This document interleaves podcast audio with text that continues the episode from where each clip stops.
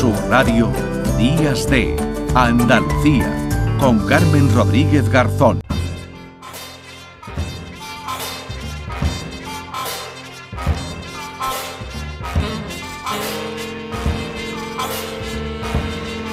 Y a esta hora, como siempre, como cada domingo, recibimos en Días de Andalucía a Paco Reyero. ¿Qué tal, Paco? Buenos ¿Qué días. tal? ¿Cómo estás, Carmen?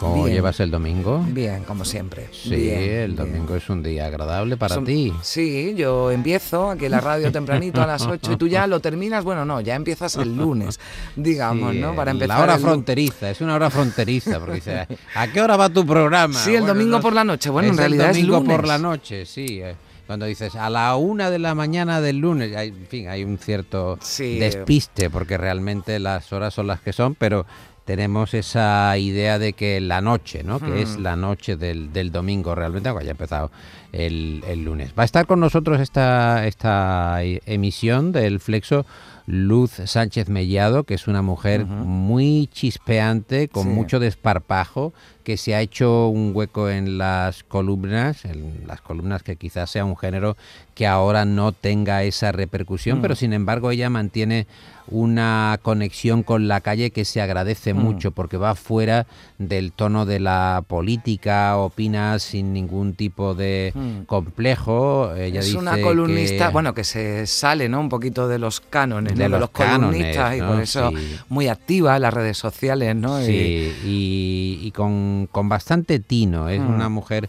perspicaz y ya te digo, sin ningún tipo de eh, adorno intelectual o superfluo en lo, en lo intelectual, darse demasiado pisto, ¿no? Básicamente, a mí ella me, me gusta mucho cómo lo cuenta y cómo lo enfoca y está alejado de eso que dicen los eh, articulistas políticos que el sistema nervioso del sistema es la política. Yo creo que además del Mm. sistema nervioso de la política hay otras muchas cosas, está la propia vida. Mm. Y hemos tenido una conversación muy agradable. eh, también con momentos eh, chispeantes y le he preguntado por si es supersticiosa, si ella tiene algún grado de superstición. ¿Tiene algún sentido de la superstición? No, no, en absoluto. Cero. Cero, cero, cero. Al revés. eh, me divierte, me divierte conjurarlas eh, llevando la contraria y abriendo paraguas en interiores y vistiendo de amarillo. En fin, eso me divierte. No, no tengo para nada eh, superstición. Ya sabe usted que Curro Romero eh, fue a pasar por debajo de un andamio cuando iba camino de Madrid, iba acompañado de un ayudante y eh, le advirtió que él no iba a pasar por ahí. Y dijo, maestro, superstición, ¿verdad? Y dijo Curro, no, superstición no, que lo más blandito que te puede caer debajo de un andamio es un albañil. O sea, que también- Efectivamente, pero eso no es superstición, eso, es, prudencia, eso es prudencia, eso es pru- pru- pru- prudencia y razón ante todo. ¿Cuál considera que es la virtud más sobrevalorada? Eh, uf, la sinceridad suicida a veces. y cree que vivimos en un mar de mentiras, como decía Mastroianni, pero dichas todas para bien, o al menos algunas. Bueno, yo creo que la mentira, la mentira ayuda a sobrevivir, la mentira piadosa, la mentira blanca, o sea, la, la mentira empática con el prójimo. A veces no es necesario decir toda la verdad. Bueno, pues eh, estaba aquí apuntando para que no se me fuera nada. Decía, virtud sobrevalorada la, la sinceridad. Algunos lo llaman el sincericidio, ¿no? El Pues- sincericidio, sí. o sea, muchas Hay veces- muchos Sí. invitados de este tipo Mm. de cuestionario, el cuestionario Proust, que hablan de la sinceridad como una virtud muy sobrevalorada, Mm. en el sentido de que eh, somos demasiado frontales, que Mm. no la sinceridad como algo que, que hiere, ¿no? Y que Mm. eh, hay maneras y maneras de afrontar la realidad y que no sea, desde luego, algo que haga mella o que Mm. moleste a aquel que le estás comentando lo que le tengas que comentar. Y como contraste esa mentira blanca, ¿no? Que le La llamaba mentira mentira, empática, ¿no? También, sí. claro. La, la- la mentira que se hace, bueno, pues para, para hacer feliz, ¿no? Al, al otro sujeto, ¿no? Sí, Em, es una entrevista Sí. deliciosa con Mm. Sánchez Mellado, con Luz y además hablamos de todo tipo de cuestiones, cuestiones que tienen que ver con la vida y también Mm. con el propio final de la vida. Hablando de finales, eh, hemos hecho un reportaje sobre la librería de Sevilla Reguera mm. eh, que eh, cierra después de 50 años de actividad. Es una de las librerías más clásicas de Sevilla. Empezó en el año 73.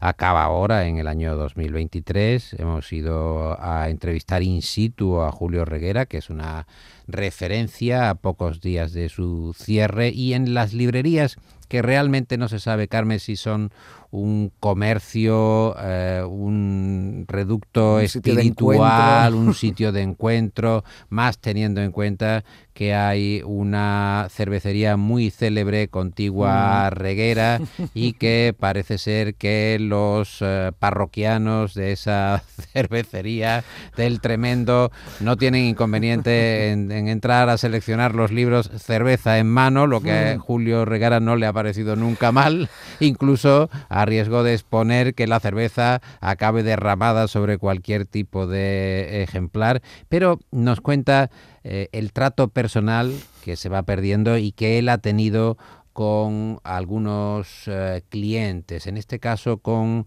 alguna cliente con la que ha tenido un trato verdaderamente delicado. Ha habido casos además muy, muy emotivos, ¿no? Ha habido, el otro día vino una señora muy mayor, una señora muy humilde, ¿no? Que nos compraba libros de una manera muy, muy, muy, muy, muy espaciada en el tiempo, ¿no? Y nos daba a lo mejor 5 euros a cuenta del libro, cuando voy a cobro te doy otros 5, total. Y era una persona entrañable y se puso a llorar, ¿no? Y, O sea, iba pagando los Sí, libros conforme sí, podía. Efectivamente, ¿no? Y era una persona muy humilde. Y, Y leía con y, le- y le- frecuencia. y leía, ella casi siempre compraba un libro al mes, ¿no?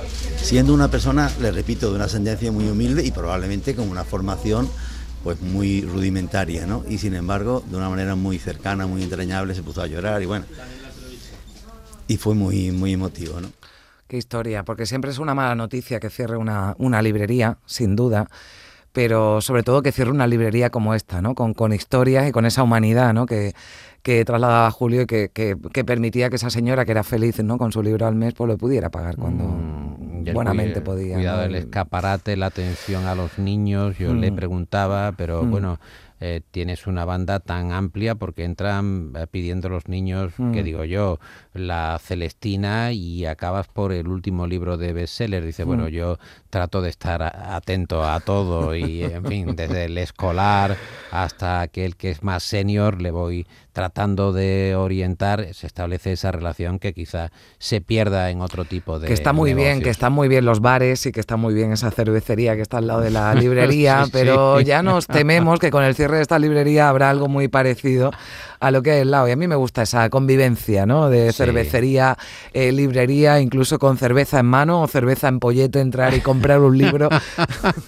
que alguien vigile la cerveza, como en el cine. Eso es cuando como vas tú al cine y no conoces al que está al lado, Mm. cuando eras niño, ¿no? Y le dices, por favor, me vigilas el, el anorak. Y bueno, y, y yo no conozco a esta o a este de nada, pero me lo va a vigilar. Entonces confías en el, en el ajeno. Que es en la playa, ¿no? También me voy a bañar. Vigílame me la toalla, le dices al vecino, pero si no lo conoces. claro.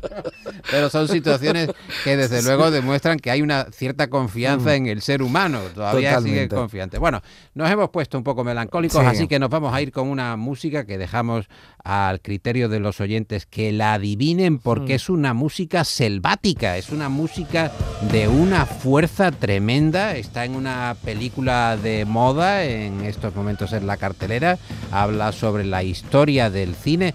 No la vamos a presentar, Carmen, la vamos a dejar en puntos suspensivos. Vamos a escuchar un poco a ver qué tal suena.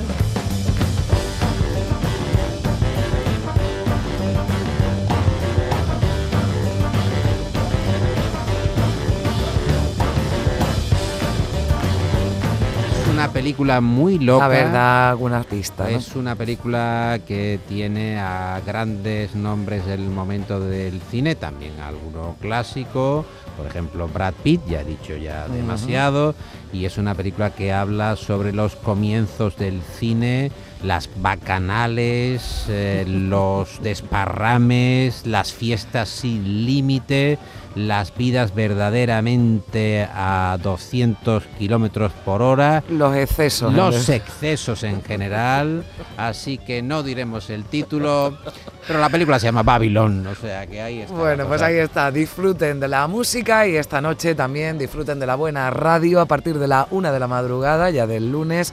El Flexopaco, gracias por A venir por aquí siempre. Adiós.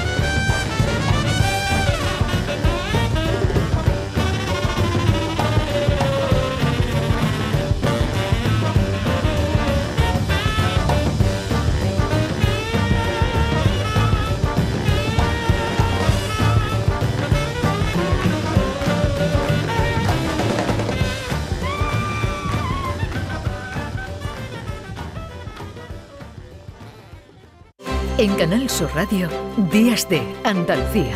Con Carmen Rodríguez Garzón.